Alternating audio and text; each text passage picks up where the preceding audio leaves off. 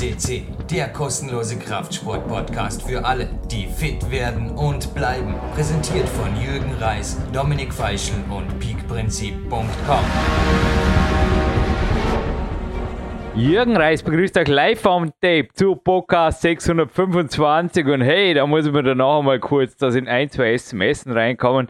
Ja, seit meinem 41. Geburtstag, wann der war nichts zur Sache, habe ich den Vorsatz umgesetzt, das Smartphone bleibt Homephone eiserner denn je. Ist normalerweise nur noch einmal pro Woche einzuschalten und eine Ausnahme gibt es natürlich, PowerQuest C Interviews.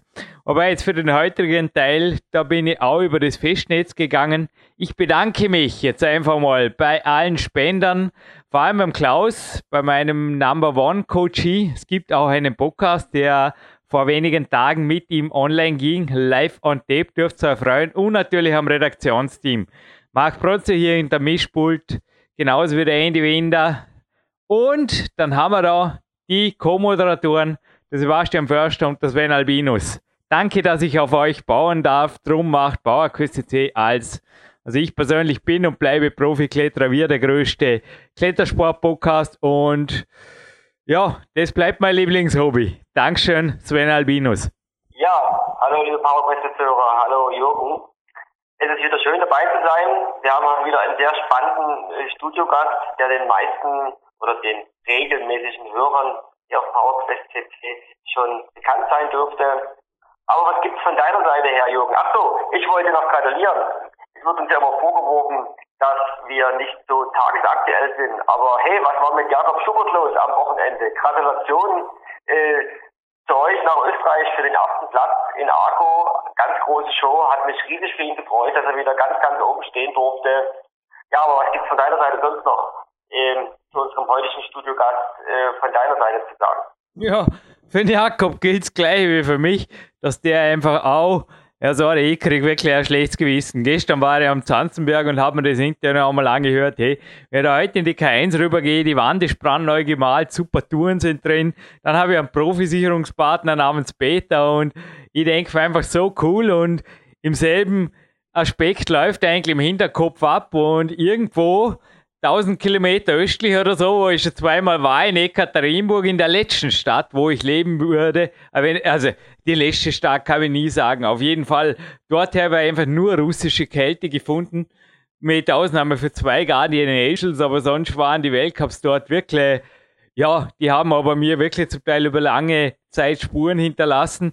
Und noch immer kann ich mir, ja, kaum reinversetzen, eigentlich, wie wir dort leben trainieren, sich auf einen Hochleistungssport wie das Klettern fokussieren kann, weil Sven, ich meine, du weißt es, als Kletterer musst du einfach ganzheitlich, ich will nicht sagen, andere Sportarten sind einfach, aber du musst einfach voll bei der Sache sein, du musst ein relativ befreites Leben leben, du weißt, von was ich spreche, Trainingszeitmillionär und Co.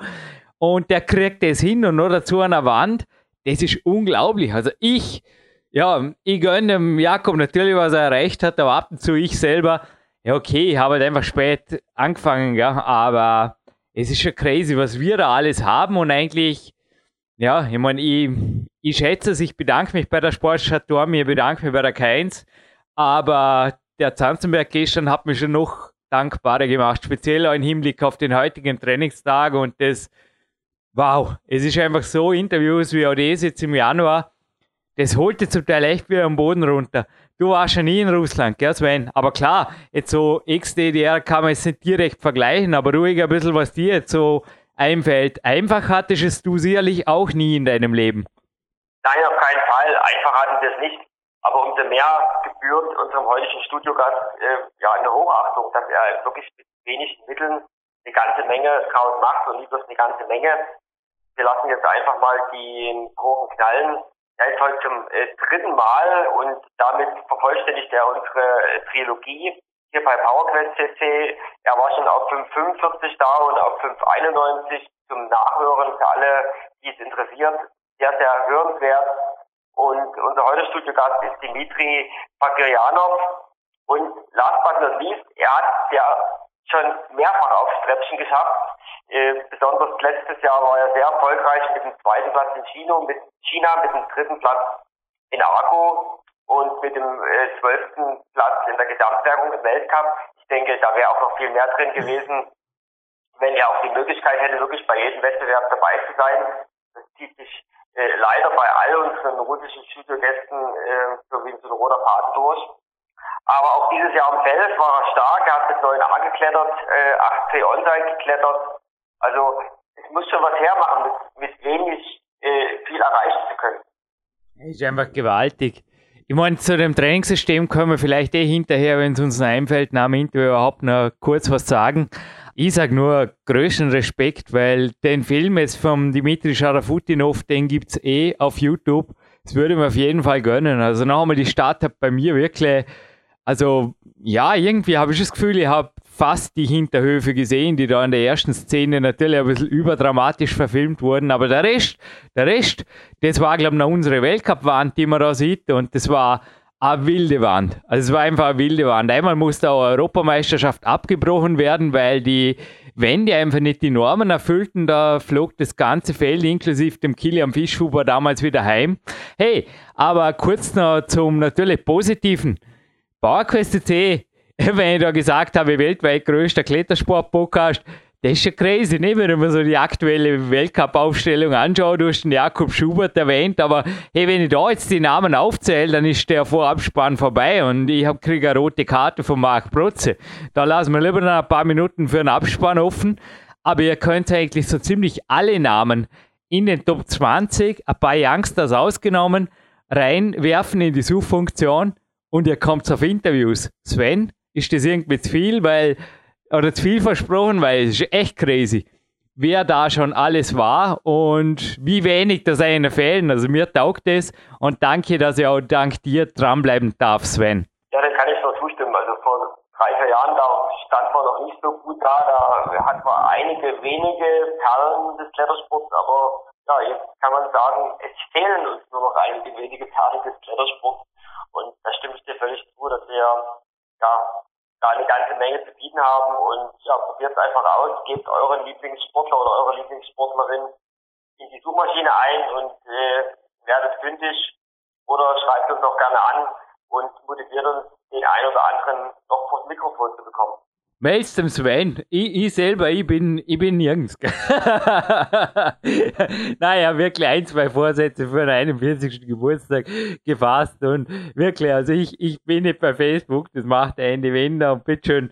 Ja, also was das Sven gesagt hat, finde ich cool, aber schreibt euch das einfach irgendwo hin und dann macht einen Papierflieger draus und Wünsche gehen in Erfüllung oder so in die Richtung, Sven. Ha, machen wir das so. Und vielleicht trifft es ein Gesetz der Anziehung mäßig, also da könnt ihr auch Podcast von Sven anhören, Trainingszeitmillionär und so, trifft es dann tatsächlich ins Schwarze. Hey, das wäre Gaudi, ne? Machen wir das so, Sven. ja, auf jeden Fall, riesen Gaudi.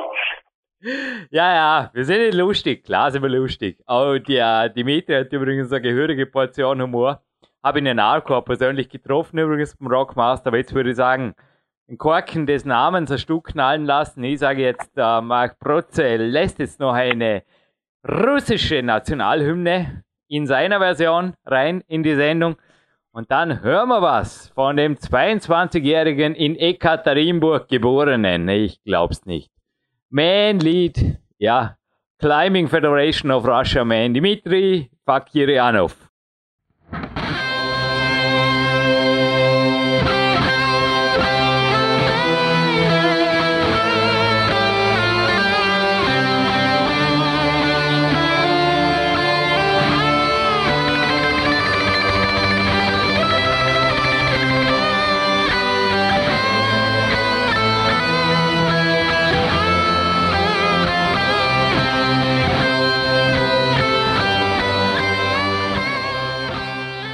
With the Russian national anthem by Marc Protze. It is my utmost honor. Your host, Jürgen Reis, welcomes you on PowerQuest CC, the biggest climbing podcast in the world, and the trilogy, the Russian trilogy, got an interview number three with the rising star, one of the rising stars of the World Cup last year. Dmitry Fakiryanov, right here, live on tape, live on the phone from Ekaterinburg. Hello, Dmitry. Hello, Jürgen. So, well, right away, how are you? Because it was crazy. You were asking before the interview, I don't know what to talk about with you. And I told this story to a gymnast here at the Olympic Center, and he laughed out loud because he was observing the amazing film I also have seen this morning, the documentary of Dmitry Sharafutdinov climbing in your, in your hometown and training in your gym. And yeah, tell us about the winter life in Russia, but step by step. Just take your time. So it's in the it's a time change of five hours, so it's already in the afternoon of your day. So how did your day was structured? Let's stay on this day or Sunday or is it a rest day? Um, uh, you know, Jürgen, now I'm not in Ekaterinburg, now I'm in Moscow. Uh, oh, yeah few few days later we will have uh, national trainings. Okay. So now I'm staying in Moscow. Uh, can you repeat this? What what do you want to listen from hey, This is interesting because this is also in this movie of Dmitry Sharafutdinov, your trainer. Is Dima also there, or what's the uh, purpose of? You said you had a you have a team training, so you're looking forward to to train hard the next days, or? Yeah, that's true. Dmitry will come tomorrow. Uh, I just come to Moscow a little bit earlier than trainings start, maybe mm-hmm. about five days before, uh, and uh, have had um, my own trainings. Uh, you know, here in Moscow we have uh, really good gym with lots of uh, European and world holds. Mm-hmm. So uh, I so like it. Yeah, and I hope that we will have in that gym also some trainings. We start to prepare here for uh, World Military Games, mm-hmm. which would be in Sochi in February. Um, I know, so yeah. Here would so here would take part the, the strongest climbers from Russia. Mm-hmm. Hey, your trainer, I'm also in connection with Dmitry Sharafutdinov. It is really an honor for me also to speak to you sometimes or to communicate with you guys behind the scenes of PowerQuest CC. It's one of the reasons I make this podcast.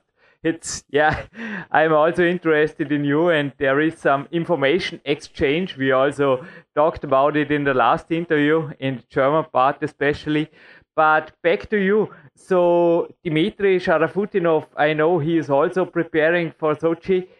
Is he your trainer or is he a teammate uh, coming tomorrow? So do you? Uh, the question leads: Do you train yourself alone? Got the Russian team a trainer, or are they just together, couple of strong guys, and then pushing them to the limit? Um, Dmitry will also take part like a sportsman in this training camp. Um, he uh, last training camp he took part as a coach, but uh, this time uh, he decided to train. um, you know, sometimes uh, trainings with national teams can be uh, I don't know how to explain it. uh, we can train separately, we can train together. It depends on moods of sportsmen, on uh, uh, programs of sportsmen. So each day can be different. And uh, yeah, I think mostly we train like a team, and we have same same same program but we try to make it more individual for each sportsman. Yeah, it's the question back to the trainer. I have something like a remote trainer. It's Sebastian Förster of Germany, and he is getting my protocols. You know, I'm documenting everything, and he is giving me the the training plan to do for the next day or the next week. Are you having something like a trainer right now, or are you doing mostly the things you do on your own? Right now, I don't have a trainer. I train by myself mostly. Okay. Uh, but of course, Dima sometimes help me if I have some questions. He give uh, his um, opinion about something. Uh, I analyze his opinion, my opinion, and then have some decision. I'm just smiling about Dimitri. The last interview we made, it reminded me of something like a Hollywood movie, like Rocky. You know, when Mickey the trainer is showing up and catching up Rocky in his house and saying, Hey man, what are you doing? We got to do the winter fight. And also, you made a long, long break, I think. How was this winter structured? Because it's early in the year. We record this now in the middle of January 2017 for sure. And you already sound very, very fit in contrast to last year. So, how was your winter? Because it was not such a long break. I think Kranj was your last competition, a very good fifth place before you were in China with the amazing second place just four days before. So, did you enjoy the break or some family time as last year before starting the training? Yeah, I had some break.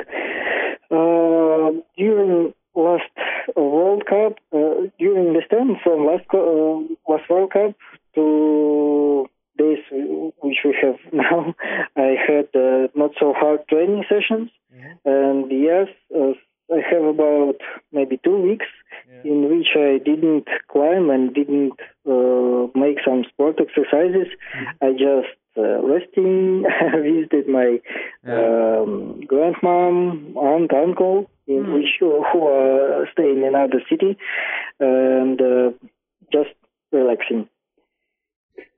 Yeah, but, just uh, about I think, mm-hmm. a detailed question, yes? really about the winter in. You normally live most of the year in Ekaterinburg, so this is still correct when you were talking about your grandma and your family. Um, no, my grandmom and uh, my family stay at Ufa. In Ekaterinburg, just stay my parents and uh, um, parents of my mom. Uh, so uh, one part of my family stay in another city, another part of my family stay in Ekaterinburg, and about uh, 500 kilometers between us, between two families. between okay. two parts of my family settings. But everything is located in eastern Russia. Uh, what? What? Everything is, you know, east of the Ural Mountains, the eastern Russia part. Yeah, yeah. Because when it comes to sports activities, you were talking in both of the last interview, interestingly enough, about using the bike on the road and even some running. I also enjoyed this morning running to Olympic Center and doing some easy climbing and TRX stuff there. I love it on the rest day. And well, I was just imagining, and this was also what the gymnast was pointing on. Now I think in Ekaterinburg, or I know, I just uh, the weather forecast, it's warmer. But I think it's a good idea to stay in Russia because in a few days there is, it's interesting temperature is minus 32 degrees, Dimitri, and it also feels like minus 32 degrees. yeah, well, sounds rough. So, how is the day going on? Maybe in Ekaterinburg in the winter when you train at home. I think running in the streets or driving with the road bike to the gym, not the best start to get warmed up, isn't it? Yes, that's true. when we had the weather like that, uh, I mostly had uh, trainings only in gym because when you have uh, something like that on the street, it's really uncomfortable to train. So I didn't train at that days outside. So you do it like the film of Chuck Freiberger, this exposure to everybody who wanna see it in high quality, as I've seen this morning you do your running inside and all the yeah i mean it's no problem. Also the gymnasts and uh, athletes here sometimes do when it's a too hard winter. So you do just your normal training inside. So maybe lead us to a training day. What's more interesting? What do you want to talk about? I'm really, I don't know. I'm just excited. What do you want to lead me through a day or the listeners through a day in the winter in Ekaterinburg or now in Moscow? Right off your mind from last week. What I just make this is an open question. Make your decision.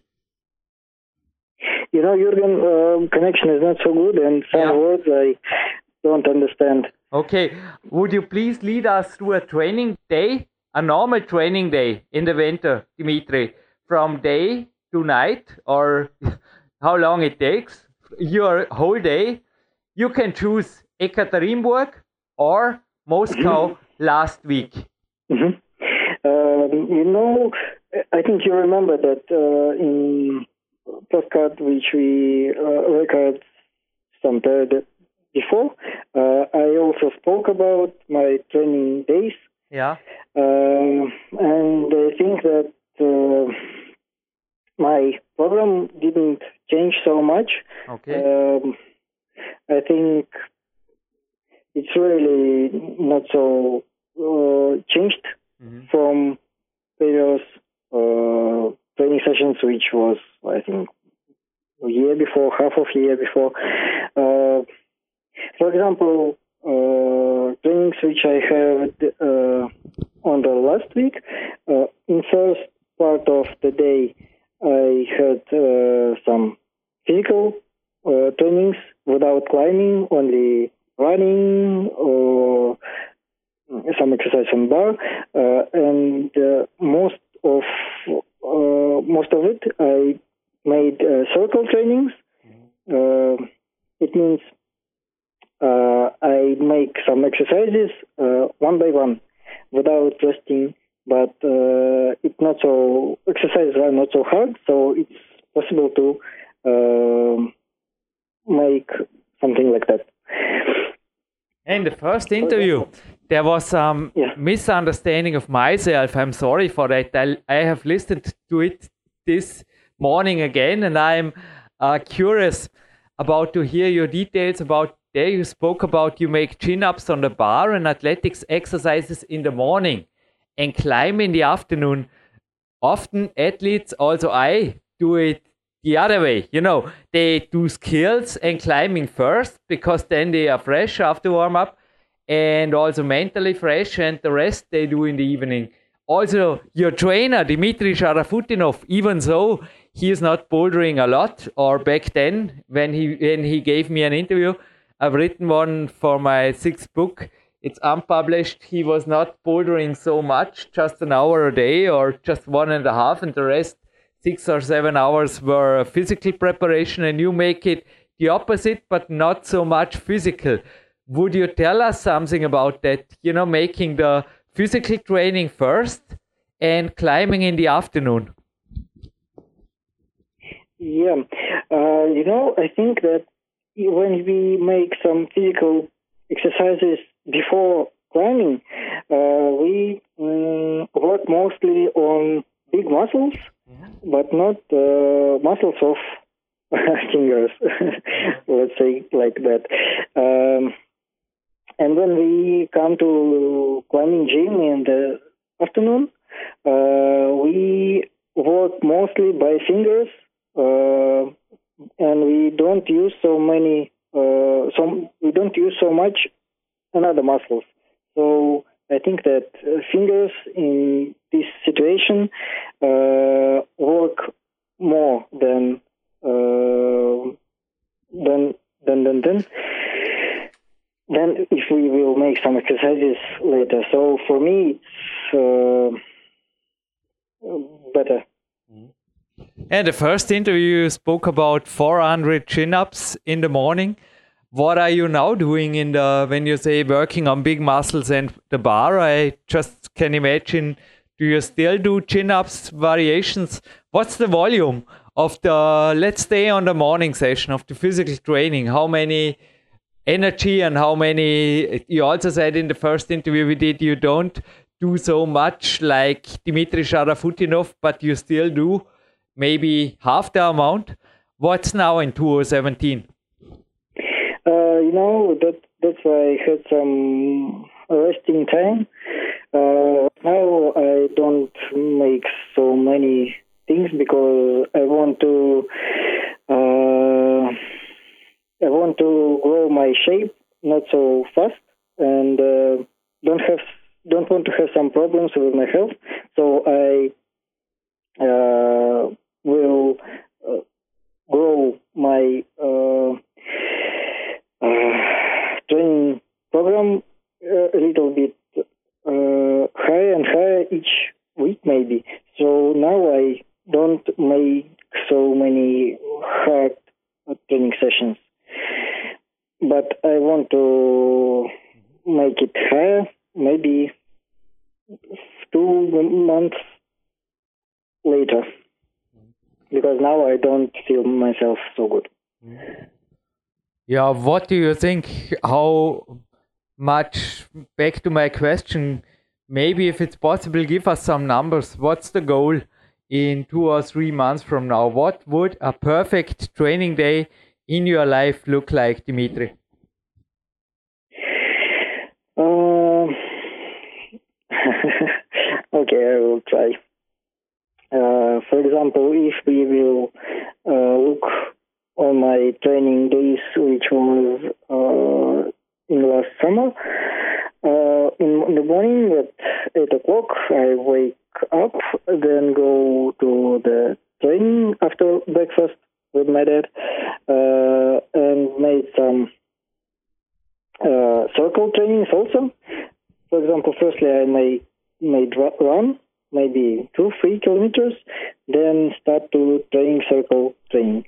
Uh, first exercise was, I don't know how that calls, when you uh, make a push up, then go under bar, uh, and uh, it's it's more like for speed climber. I don't know really how it calls that mm-hmm. exercise. Um, Maybe like a burpee or something, huh? A burpee. I, I, I push up and then know. pull up and so like yes, CrossFit. Yes, yeah. yeah, yeah, something like that. Uh, I made about ten of them, then immediately go uh, to another exercise. Uh, in one circle, I had about three or four exercises. Second exercise, for example, was jumping on uh, uh, jumping from uh, the floor to the highest point which I can to jump. Um, then, for example, some push-ups uh, or pull-ups, and then I made some uh, running, and then trying to make circle once more again, and have three or four circles as I told before of the same exercises. Mm-hmm. And same, and I'm tr- trying to make uh, same uh, num- number of exercises or number of um, I forgot so many words. I didn't practice English so much. It's okay. I mean, hey, it's it's it's awesome anyway that you where did you learn English? No other Russian speaks English as well as you. Hey, did you study English or? Yeah, I studied. Um, I le- learned English in my uh, school. Yeah. I started in really good school. As I said, it's it's loud and clear, and also people here.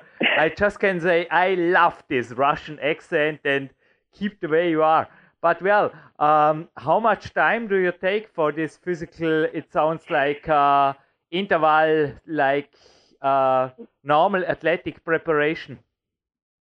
Yeah, I spent not so much time, but uh, that's enough. Maybe from 45 minutes yeah. to one hour, not more. I can imagine. It's it's tough. And then, I mean, it's uh, around yeah, around 10, 11. Am I right? Oh, sorry, Jürgen, something goes wrong. I didn't listen your question. Yeah, and then the day is already at uh, 10 or 11, or how late is it after finishing? Yeah, yeah, maybe about uh, 10 o'clock, yeah. Yeah. Then I come home, uh, sleeping, eating, resting, and then go by bike or by car to my uh, climbing gym. And at two o'clock, three o'clock, huh? three o'clock. At maybe three o'clock, yeah, I started to go mm-hmm. from my home, but I live not so close to my climbing gym. I spend about hour if I go by bike and uh, about half an hour if I go by car. Mm-hmm. So sometime I have also to rest when I go by car. In climbing gym, I mostly climb um, and don't make so many exercises. Uh, for example, I can to make maybe from 100 to 200 uh, some exercise on holds, mm-hmm. and then I go home. Um, but if we speak about climbing, I prefer to train endurance and to climb bouldering because I don't have a partner to climb lead routes. Mm-hmm. And most of time I train bouldering and endurance. Do you still make your boulders and your endurance routes just freestyle, as you said last time, that you create yourself by moving into the wall your own routes on a I mean, is it this little wall showing in the movie with Dmitry Sharafutdinov? I can hardly, don't know, I can hardly imagine that it's possible to train there for a World Cup, Dmitry.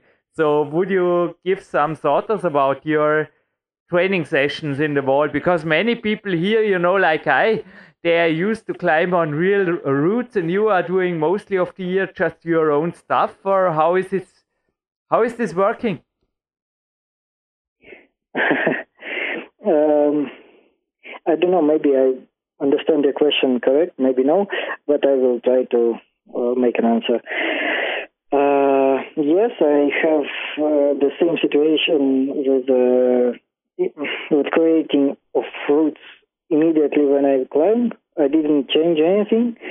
Mm, most of endurance I get in this uh, case um, you know, I thought maybe two days before why I chose this uh, method, uh, and I understand that when you create route immediately when you climb, it's uh, like that you can easily correct um, how yeah, hard uh, moves you will make, and uh, it's uh, very good, I think, when you uh, come to create this route immediately. You think quick, you uh, feel yourself, feel your body. Um, so for me personally, I come to create it fast, and uh, for me, this method working good. And is sometimes somebody pointing you, or do you sometimes build boulders or routes, or what about shorter boulder? What about the maximum power? Because one thing I was just observing your second place, it was great in China you made last year. You have amazing skills when it comes to bouldering, you know, high heels and things like this. One move you made like a karate guy, I just was thinking, wow, this guy got a great bouldering background, you will remember in the finals, Dimitri, in the upper part, there was a volume where Jakob Schubert had also troubles with, and you immediately put your heel up, and it was amazing. It was like, and on the other hand, I mean, your trainer and friend is Dimitri Sharafutdinov. He's a good boulder, but maybe give us some ideas. Do you only train endurance, or do you also include short boulders? They are maybe preset or you know the others built or um, when I climb endurance I don't uh, put in that route which I have in the head I don't put there some boulders so I just mm, can climb something hard uh, but I don't prepare before some boulders uh, as you told before yeah I train with Dima sometimes and I ask him to show me his boulders. Uh, so that's why I have some uh, Yeah. variations. Yeah, This not uh, only my not to climb only boulders which I create by myself. Dimitri is every no, so every day can't be the same. So you mix a little bit of maximum power days and endurance days. Do you still Yeah. train six or seven days without the rest day if possible when you're at home? Uh, I don't train six or seven days. I told that I make in one week uh, from six to seven trainings. So I can to train two, three days, then have rest, then again two, three days of trainings, in which I ha- can have uh, from one to two training sessions. Uh, so I train only two or three days, uh, and then have rest. So you train maybe on Monday two session, on Wednesday two session, and then on Friday two session, and make the weekend uh, free. Do I get you right? This is a perfect Mm, week. maybe maybe maybe I told not correct. In Monday two sessions, in Tuesday two sessions, in Wednesday I have rest, in Thursday two sessions, in Friday two sessions, then have rest. In in in uh, Saturday, in Sunday, for example, two sessions. So in one week I have one, two, three, four, so many trainings. Yeah, yeah, to make the numbers correct here. This is perfect. And do you mix up? Do you sometimes also include?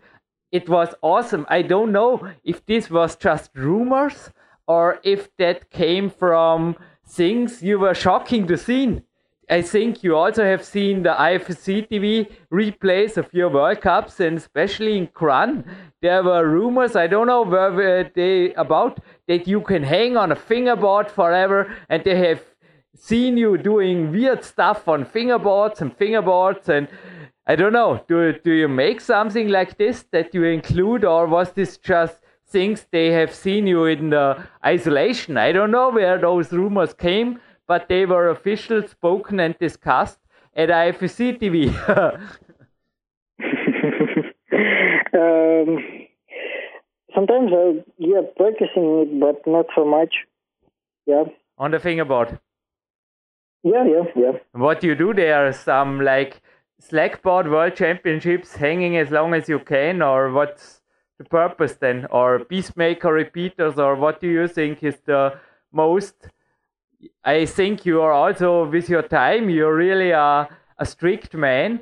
What do you think is the most valuable thing you can do as a climber on a fingerboard? What's the Russian way? Or just holding the, the smallest hole you can? Or what's, yeah, sorry for so long question. Um, you know, I think that's more just like a game or trying to uh, trying to see what you can to do with something. For example, with a beastmaker or or another um, another wood wood desk or some small holes. Uh, I don't practicing it so much, just for fun maybe. I think it's sometimes funny to have some test pieces. I also think, how do Yeah, you judge yeah. progression? It's just a feeling because you said this freestyle bouldering. The only thing I think you have to be really honest to yourself that you can judge progression. Were you ever troubling with something like overtraining or something like this, where you said, okay, I'm getting weaker, I need more rest, or also your health? You spoke later or earlier in the interview, you mentioned. Is there something you take care of when you have? Uh, what do you do when you have maybe a, a not so good day, or do you have test pieces? what what I have do you have some things you can judge if you are strong or not? You know, some uh, fingerboard stuff, or as I said, I mean, the fingerboard is good for finding some judgment to say, okay, I'm fresh or I'm tired as a climber. Um, you know, I don't um, make some tests like that uh, because in one day you can be very good and you can focus on it, but in another day something can be not so good, uh, your mood or your shape or something like that. So before competitions, I don't practice something like that, uh, and I don't practicing something like that in training sessions in the year because I think them um, not necessary for me. Maybe them are informed, can give me so many information, but I don't practicing them. Maybe I'm weak for it. not weak, lazy, lazy. are there other things you include like campus sport or don't know other things you you do in the training or is it mainly as you said how is there some variation in it in the week or is it mainly endurance climbing the things you have to do also in the world cup stay on the wall and also your one hour in the wall and things like this per session uh, um, of course i make some campusing but um, i don't like to make it no, i make it but not so much Okay. So uh, most of my tape I get from climbing. Mm-hmm. Uh, I think I told you before that. Yes, uh, I know. Uh, you are, as I said, you're really a, a strict man. I also don't want to bore you. But one thing I have to ask because it's always those numbers thing. I don't know. It's a, a little bit a, a weird thing. Some of the climbers think it's not interesting or a topic anyway, but on the other hand, when I put an interview online without a question asked, we always get emails here from, yeah, what's the data, what's the facts of the weight and the size of the athlete. So I will ask you also this time. I hope you excuse Dimitri, but did there anything changed in the winter about your 167 and 43 to 55 kilo you told us before? And you also Sorry, make this answer. I don't want to bore you. It's it's just a, another question. Uh, I didn't get higher. that was in the autumn. Uh, but yeah, my weight is more than in uh, competition seasons. Now I'm weighing about 60 kilos. Wow.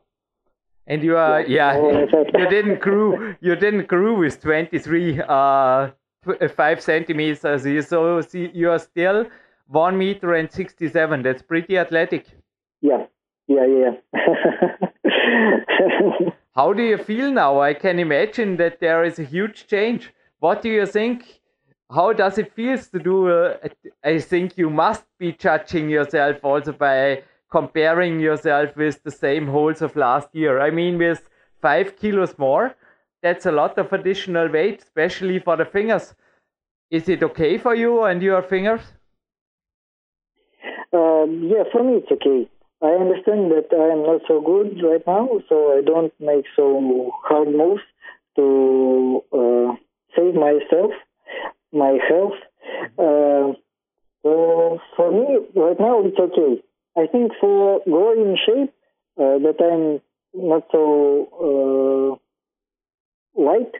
Uh, uh, that I, that I am fit right now, uh, it's okay. It's more easy to have good shape with big weight. Do you think that you will be also in the World Cup season when we put this online on your weight of last year? Correct me, it was about yes, 53, yes. 54, 55 kilo, yes, depending of the of the time you made the World Cup. You you told me or you wrote me, but it's uh, do you think is this the perfect weight, or do you plan to start heavier and more athletic into 2017? I think I will uh, become like in the last year 53, 54 kilos, mm-hmm. but I don't uh, have some special diet. I'm just eating uh, so much as I want.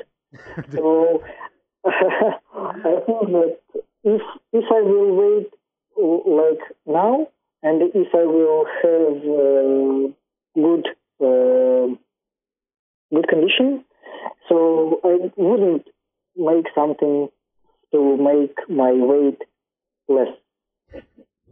Well, I'm just laughing, Dimitri. I don't say a name, but you were training here with a very good World Cup guy, and he was telling me about your diet, and he was a little bit jealous. He was saying, "This Dimitri, he is eating, he is eating, and he is eating. What he wants, he is eating sweets. And it was uh, between the World Cups and before Paris, and I was just laughing. It seems that we are both the same, that we are genetically, yeah, gifted climbers. When did you started climbing anyway? When, in which year? I don't know if we've talked or covered before, but what was the year when you're spending uh, yeah your time maybe instead of the of the football people nearby on the climbing wall? Uh, you don't listen so many words. When did you started climbing? In what age? I i started climbing when i was uh, 13 years old. Okay. Um, so i climbed about uh, maybe eight years. Right now uh, when I come to the gym, my classmate uh, take me and we come there together. But few months later, he decided that climbing is not for him, and I climb only uh, alone, so without my friend from school. So like that, I come to climbing. Sounds logical. And logical is also one of the last questions. You said 40 minutes would be super, Jürgen. I will try to make it, or it depends of your answer. But what are your goals? Also long term. First, I think the Olympics really interesting, special for we don't know the modus or the setting of the Olympic thing, but it looks like speed climbing is involved. Normally, not a big deal for Russian who can do everything. So, what are your goals? especially when it comes to long term. But maybe, yeah, let's stay on 2017 and then the next years.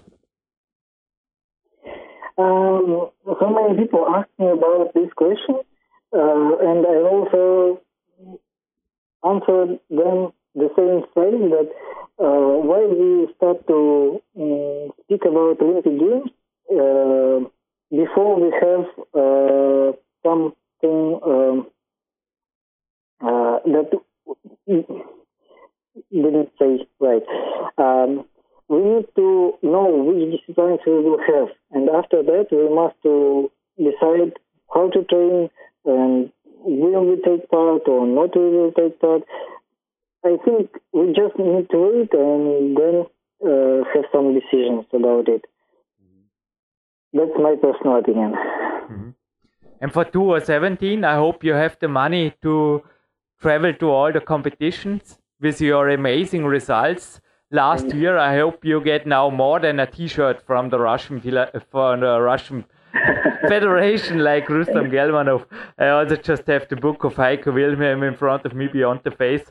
But uh, Rustam Gelmanov said in this film that you just have the T-shirt. So I think your budget this year, I hope it allows to cover all of the events. What do you think from now on?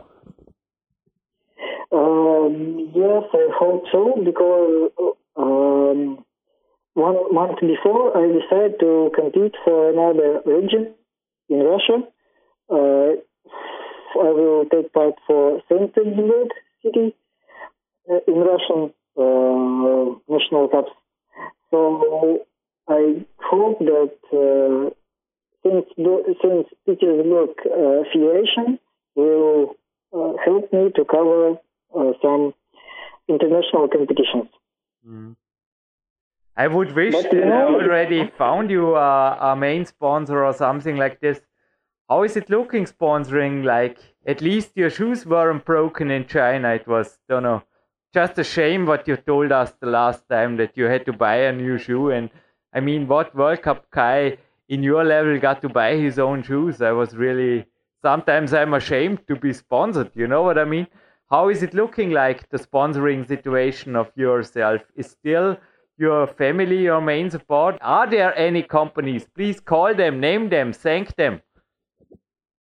Uh, this winter, I also con- contact once more again with Sportiva and then said for me yes this time, and I hope that this year we will have a good, uh, good some friend, friendships um, uh, between us, and we will have uh, good uh, contacts uh, with them. I was just smiling. A friend and sponsor of mine is making t-shirts, warm t-shirts. We also have mm. sent them to an Ukrainian athlete. I will ask Andreas Kempter to send you a Kempter 7 shirt because then the Russian Federation saves no, it, it don't save the t-shirt because you need it for the World Cup. But you know what I mean? They should save one t-shirt and give you more money. Sorry, yeah, bad, bad joke in the end. Well, hey Dimitri, this was amazing. Do you have anything you want to know the world about? All I can say, people and also sponsors can find you at Facebook, but give a shout out for everybody who deserves it. A big thank you to everybody. No, no, from your sponsors again to your grandmother, whoever, and make this your last minutes. It's been an absolutely pleasure to speak to you right on the phone without any break. We don't uh, took the risk of the internet, and it's yeah, you made my day. Thank you. Thanks, Jürgen. Um, I want to say thank you for each person who support me on competitions, like uh, my friends, like my family. Um, so I want to uh, thank everybody who gives me some support, like emotional, like uh, some material support. So thank you. thank you, Dimitri. I let you go.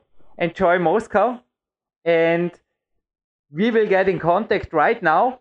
Please tell me the address, and I will make everything happen for this special T-shirt. Thank you. yeah, thank you, Jürgen. Thank you. Bye, Dimitri. Thank you. Bye, bye. Uh-huh. Jawohl, und da sind wir wieder. ich habe es nicht vergessen und ich möchte wirklich auch von dir wissen, ich trainiere öfters mit dem System, seit mich nicht nur er, sondern auch andere, es waren auch Österreicher dabei, davon überzeugt haben, dass es was bringt. Aber es ist schon eigen. Also nur so trainieren, hey, brutal. Also ich habe mit einem Insider vom Weltcup gesprochen und er hat gesagt, von der Kondition her macht dem Dimitri niemandem was vor. Also der wäre so fit, der wäre, was ich, keine Ahnung, wenn der einfach die Wände hätte, weißt du, wie jetzt, wie jetzt wir hier, das, die Kombi, das wäre unschlagbar. Der hat eine Ausdauer in den Fingern und irgendwo, es ist schon das mal 40, 50 oder sogar 100 Züge oder mal 3, 4, 5 Minuten einfach durchklettern, so schwer wie möglich. Und einen Vorteil hast du natürlich, wenn du bei der Boulderwand fällst, ist nicht wie bei mir heute einmal, dass du einen Zug früher loslässt, weil einfach der Fuß geht. Das gibt es dort nicht. Da gehst du sofort wieder ran, da gibt es kein Hängen im Seil oder irgendwas oder lass mich runter.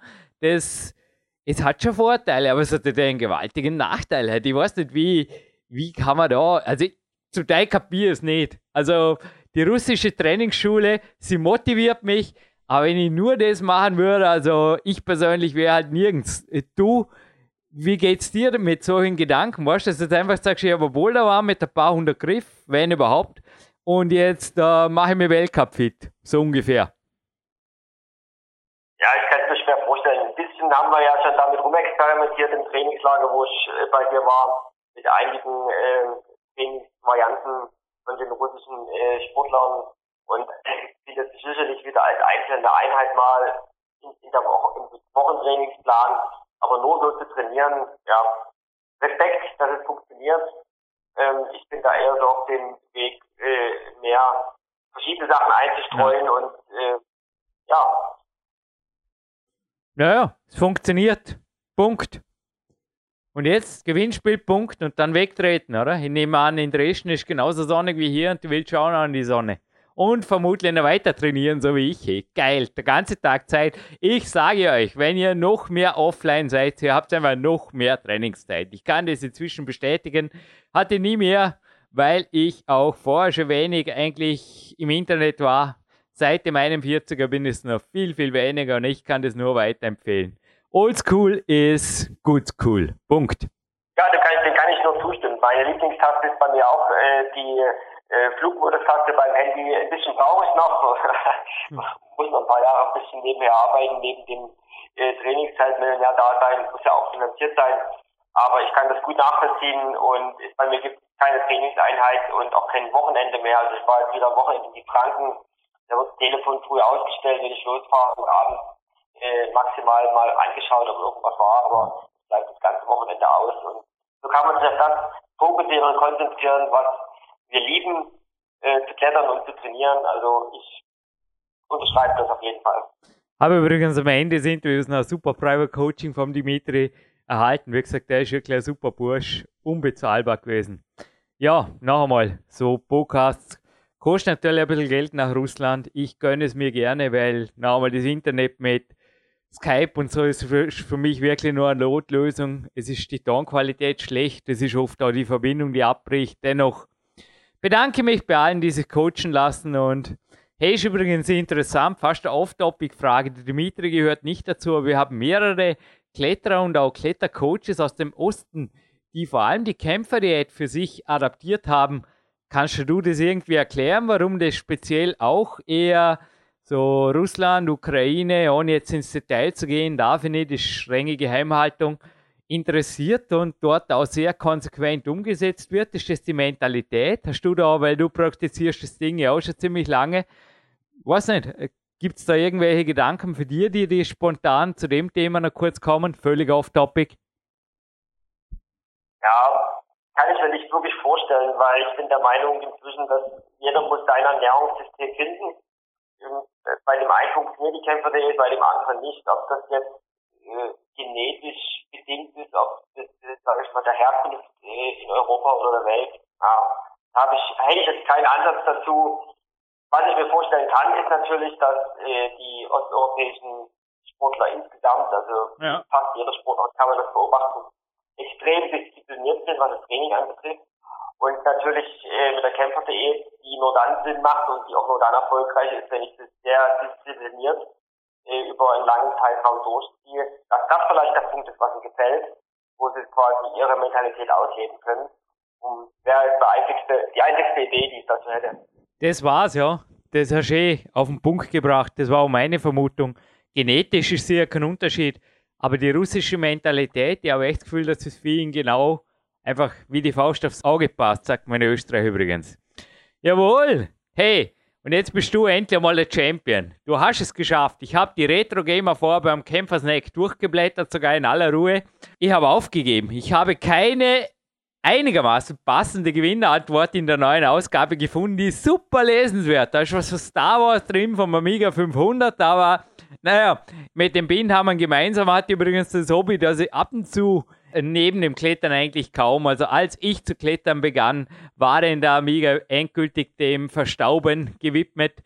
Aber ja, so ein bisschen ab und zu gamen, das war einfach Gaudi und wenn es nur ein paar Minuten waren. Und ich bin dann zu Climax übergeschwenkt und habe eine Gewinnfrage, die ein wenig kletterkonformer ist. Sven Albinus, ist das in Ordnung? Es gibt zu gewinnen Mark Prozess CD. Mark, sorry in aller Ehre, wir haben letztens die CD nicht vor uns gehabt. Ich spreche von Sebastian Förster mir. Phoenix from the Ashes ist erhältlich über seine E-Mail-Adresse. Schickt ihn einfach E-Mail für einen Symbolbetrag. Mehr sage ich jetzt einfach nicht. info.markproze.com. Übrigens, wenn ihr YouTube-mäßig mal was machen wollt, cooles Boulder-Video, cooles Trainingsvideo, cooles whatever. Und da kann man nicht einfach ja, wie will Rocky reinspielen, weil den sperrt das YouTube-Zeug natürlich, ja, der kriegt Post von der GEMA, von der Austria Mechana oder für wem auch immer. Und dann sagt sie, Mark Protze, Machen wir was Schönes. Nationalhymne brauche ich keine. Aber zum Beispiel äh, irgendwas wie das Die, das 14. Lied, mein Lieblingslied. Und ein bisschen länger vielleicht. Und dann wird das written und composed bei Professional Musician, von dem wir gleich noch einmal von der CD, heute bin ich kreative, das 16. Lied hören, nämlich Russland, die russische Hymne, die hören wir zum Ende. Dann gibt es ein Banky-Tape und ein kleinen Wix-Jog-Becken dazu und das Ganze geht raus für zwei Namen, einen Vornamen und einen Nachnamen. Und zwar, es ist wirklich kein Gerücht, dass in Russland zum Teil ohne Schuhe gebouldert wird, weil sie zu wenig davon haben. Es ist brutal. Wie gesagt, ab und zu, wenn ich hier am Trainieren bin und ich habe alles, was ich brauche, kriege ich echt ein schlechtes Gewissen. Hey. Aber die bouldern zum Teil wirklich mit Turnschuhen oder mit irgendwas. Halt, Hauptsache, sie sind am Klettern. Und ein Mann, der hier konsequenterweise gar nicht das Risiko eingeht, um mal keinen Schuhsponsor mehr zu haben, der bouldert da irgendwo in Fontainebleau rum. Der Name klingt eigentlich nicht wirklich französisch, aber dann wieder doch, weil der Vorname ist gleich wie ein Ex-Präsident dieser Grand Nation. Und mich hätte interessiert, wie ist das? Ist in der aktuellen Climax, ich glaube, es ist aktuell, vielleicht gibt es ja inzwischen schon eine neuere, auf der Seite 59 und der hat da 8C, 8C, 8C, 8B+, 8B+, 8B+, 8B. Zum Teil auch geschrieben, er glaubt nicht, dass das mit Kletterschuhen möglich ist. Und bewiesen, der 19-Jährige, was eventuell auch im zukünftigen Klettern da drin ist. Ich finde das, ich das kreativ, cool, stylisch. Und das ist die Gewinnfrage. Wie heißt der Mann? Sven? Endlich mal eine Frage, die nicht irgendwo aus den Sternen oder aus dem Amiga kommt, ha? Nee, da freue ich mich. Da hast du wirklich eine super Frage gefunden und ja, ich bin gespannt, wie viele die Antwort darauf wissen. Ja, aber so schwer ist es nicht, oder? Oder, ich meine, äh, jetzt du wirst ja auch eine Frage gehabt haben, aber die ballst du für nächstes Mal auf, oder? Wie machen wir? Ja, auf jeden Fall. Nee, wir lassen Eben. Frage und äh, gibt nichts mehr von mir hinzuzufügen. Jupp, und ich will jetzt auch in die Sonne. Ich wünsche euch viel Spaß beim nochmal anhören oder einfach Sonne genießen oder offline bleiben oder was auch immer. Und wir sind in Kürze wieder hier live on tape. Riesengroßes Dankeschön, Sven Albinus. Und ein allerletztes großes Dankeschön möchte ich jetzt einfach auch rückblickend auf den Winter, weil ich das gestern wieder gehört habe, an den Alternativmediziner und Apotheker Magister Rudi Pfeiffer aussprechen. Hoffe, das ist okay, Sven, weil er ist sicherlich mit dem Grund, dass ich wie immer eigentlich gesund durch den Winter gekommen bin was ich mir in Ekaterinburg einfach schwer vorstellen kann. Also wohin die Absage führt, die Absage der letzten Worte, ich sage es jetzt einfach so, der Abspann. Dankbarkeit, danke für das, was wir haben hier in Österreich, hier in Deutschland und einfach genießen. Ja. Danke Sven und hey komm, häng ruhig noch kurz was dran an so einem schönen Tag. Die letzten Worte, Jürgen Reis verabschiedet sich aus dem Studio. Sven Albinus. Ja, da sollte eine Inspiration sein, der Podcast, äh, für alle, die denken, es muss aber mehr, mehr, mehr, höher und weiter äh, sein und gehen, sondern man kann auch mit wenig viel erreichen. Probiert es aus und habt viel Spaß dabei, bleibt gesund und maximale Erfolge in all dem, was ihr vor euch habt.